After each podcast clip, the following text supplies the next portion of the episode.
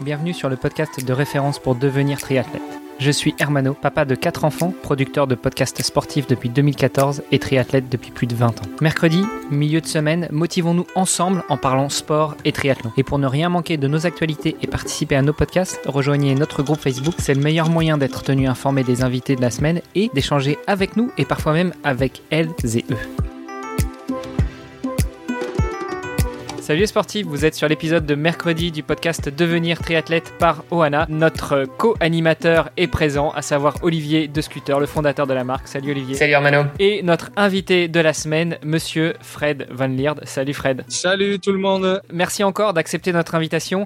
Donc on est revenu avec toi hier sur bah, ton passé, quel âge tu as, quand est-ce que tu as découvert le triathlon, comment est-ce que tu as commencé à performer, et puis très rapidement sur tes débuts en longue distance. Tu nous as dit que tu avais commencé par euh, le Alpha Ironman, le 70.3, le 70.3. À quel moment, justement, après ta victoire au championnat d'Europe en Alpha Ironman, tu te décides déjà à devenir pro et ensuite à devenir pro dans le circuit Ironman, donc sur du très longue distance? Oui, ben, en fait, comme j'ai dit, euh, j'ai pris mes premiers pas dans la longue distance euh, sur la distance euh, 70.3. Ben, honnêtement, j'avais un peu peur de la distance Ironman, donc je me suis dit, 2007, c'est une année de transition pour seulement en 2008 euh, essayer ou tenter mon premier full distance. Donc en fait, 2007, j'ai fait pas mal de 70.3 et j'ai bien aimé pour après euh, commencer euh, en Ironman. Donc Ironman en, en 2008. Quelle était ta stratégie déjà? Est-ce que tu étais accompagné dans tes entraînements ou est-ce que tu faisais tout tout seul? J'ai toujours eu de, de, très bons entraîneurs.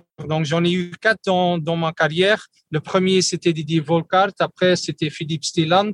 Euh, L'époque où j'ai commencé en 70.3, c'était Peter Temmermans et c'était seulement en 2011 que j'ai commencé avec Luc Van Lierde pour la fin de ma carrière. Les deux Van Lierde réunis. Justement, sur, sur ton début de carrière sur euh, la distance Ironman, sur le full distance, comment est-ce que tu orientais ça? Comment tu choisissais tes courses? Est-ce que c'était euh, la recherche des, des, courses les plus faciles pour te qualifier à Hawaï? Est-ce que, euh, au contraire, tout ce que tu voulais, c'était gagner en expérience, donc tu en faisais le maximum? Quelle était la stratégie que tu avais mise en place? Première année, en 2008, j'avais choisi comme premier Ironman Nouvelle-Zélande parce que c'était mois de mars. En vue d'Hawaï, j'avais dit, bon, si je dois faire vraiment, ou si je veux me qualifier pour Hawaï, euh, je veux qu'il y a plein de temps entre les deux pour m'entraîner, pour ne pas avoir deux Ironman en deux mois, par exemple. Donc, je me suis dit, je vais essayer un des premiers de l'année et on verra. Et pour moi, 2008, euh, en Nouvelle-Zélande, je termine tout de suite deuxième. Donc, je me suis qualifié pour Hawaï tout de suite. Et là, c'était une bonne nouvelle pour moi que la distance Ironman, c'était vraiment quelque chose pour moi. Et puis potentiellement, si, wow. si tu n'étais pas qualifié en mars, tu avais encore euh, quelques mois devant toi pour, euh, pour retenter le coup, évidemment. Oui, tout à fait, tout à fait. Mais bon, je me suis dit le plus tôt possible et on verra. Et alors justement, une fois que euh, tu te qualifies pour Hawaï, pour tes premiers championnats du monde, qu'est-ce qui se passe? Comment tu orientes ta, euh, tes entraînements? Comment tu abordes ta participation à Hawaï Pour moi, c'était vraiment tout nouveau. Hein, donc, euh, j'avais à ce temps-là Peter Temmermans comme entraîneur qui avait déjà pas mal d'expérience avec Rutger Beke pour la suite de ma carrière, ça a toujours été la même chose euh, d'aborder l'année, c'est que il faut quand même euh, garder un peu de fraîcheur pour la fin d'année. Tout le monde sait qu'Hawaï, c'est mois d'octobre. Pas tout le monde qui arrive avec la même fraîcheur. faut vraiment bien planifier ton année. Aussi laisser un peu de temps pour récupérer pendant l'année, même si c'est pas facile. Mais si tu es vraiment ouais, dans la meilleure forme possible à la fin de l'année, c'est, c'est pas facile. Et c'est toujours quelque chose que j'ai euh, quand même essayer pour, euh, ouais, pour euh, avoir un peu de fraîcheur à la fin, à la fin de l'année et chercher ma meilleure forme euh, le mois d'octobre. Comment on fait justement pour organiser tout ça? Parce que surtout que c'est ta première expérience, donc t'as pas encore de, de recul là-dessus. Donc comment est-ce qu'on s'organise en collaboration avec ton coach pour pouvoir t'entraîner au mieux, donner le maximum et en même temps récupérer comme il faut pour être prêt le jour J à Hawaï? Bah, Là, j'ai eu de la chance parce que lui, il avait déjà l'expérience avec des autres athlètes. Et en fait, c'est la planification de chaque athlète. Tu dis bon, cette période-là, je vais m'entraîner très, très dur. Cette période-là, je vais aller en stage en altitude. Des autres périodes, par exemple, le mois de juillet, je me rappelle, il n'y avait pas de compétition et euh, un peu de repos aussi. Donc, c'est vraiment planifier ton année en vue d'une compétition ou euh, une pic de forme euh, dans le mois d'octobre. C'est ça. Hein. Donc à partir de ce moment-là, en fait, tous les ans, ton année se programmait plus ou moins de la même manière, avec comme objectif ultime Hawaï. Exactement, c'est ça, ouais. Alors justement, cette première participation à Hawaï, explique-nous, qu'est-ce qui se passe Avec quel état d'esprit t'arrives? T'arrives avec euh, la rage au ventre, envie de, euh, de tout déchirer et de et de d'écraser tout le monde? Euh, Pas ça, mais quand même avec un peu trop de confiance parce que j'avais terminé deuxième, comme j'ai dit, Nouvelle-Zélande, derrière Cameron Brown. Je me suis dit, bon, euh, je suis quand même euh, quelqu'un qui doit être capable de faire, un, je veux dire, un top 20. J'avais ça dans ma tête. Mais bon, ça n'a pas marché ce jour-là parce que j'ai bien nagé la première fois, mais en vélo, j'avais déjà perdu pas mal de temps. Et en course à pied, j'ai pas terminé. J'ai abandonné après 16 km en course à pied, vraiment vide, vide. Donc, euh,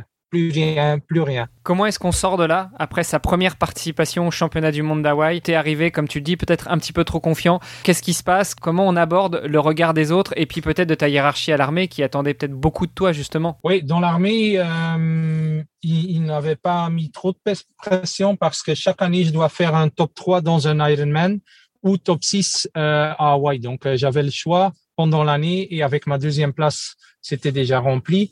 Mais après, euh, tu sais que une fois que tu as été à Hawaï, tu as vécu la course, tu as fait la course, tu sais aussi que ce sera un travail de, de quelques années. Tu tu peux pas dire je l'ai fait une fois l'année prochaine, je reviens pour euh, faire un top 10 ou un top 5. Non, dans mon cas, ça n'a pas marché comme ça. Donc euh, j'étais tout de suite convaincu du fait que je devais encore travailler beaucoup, beaucoup et ça, ça allait prendre des années. Quand on te connaît et puis quand on regarde ta fiche, euh, on voit que euh, bah, il s'est passé quelques années avant que tu retournes à Hawaï et que tu fasses un, podium. Entre-temps, tu as gagné plusieurs fois euh, l'Ironman France à Nice. Est-ce que ça faisait partie de tes objectifs, justement, l'Ironman en France? Comment est-ce que tu as justement défini tes, tes futures courses pour te ramener jusqu'à Hawaï et jusqu'au podium des années suivantes? Oui, bah, c'est aussi un peu chercher. Je, je pense comme chaque triathlète, les parcours qui te conviennent et ceux qui te conviennent pas. Donc 2010, c'était la première fois que j'ai participé à, l'Ironman de France à Nice et je termine deuxième.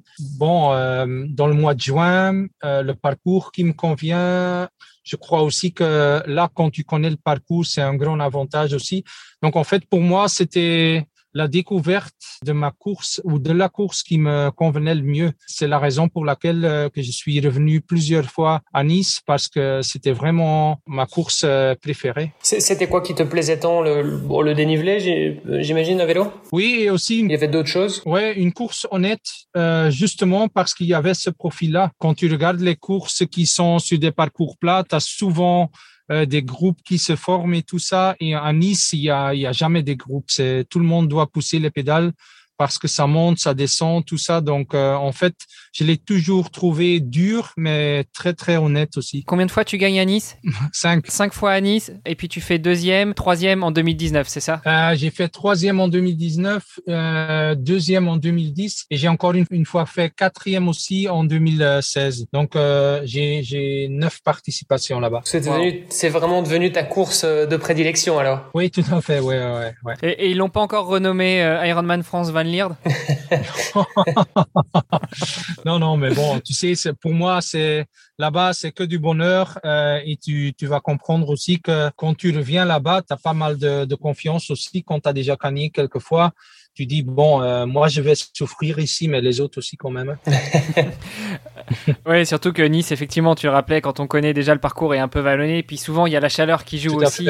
et bref, on voulait revenir avec toi, euh, avec Olivier, sur justement les, les, moments forts de ta carrière. Est-ce qu'il y a des éléments qui te reviennent euh, en tête sur ces, ces 17 dernières années en tant que professionnel sur le circuit Ironman, comme ça, sans trop y réfléchir? Qu'est-ce qui revient pour toi? Oh, plein de choses. C'est vraiment quand tu as fait tellement de courses et tellement d'années. Euh, ouais, j'ai des très bons souvenirs.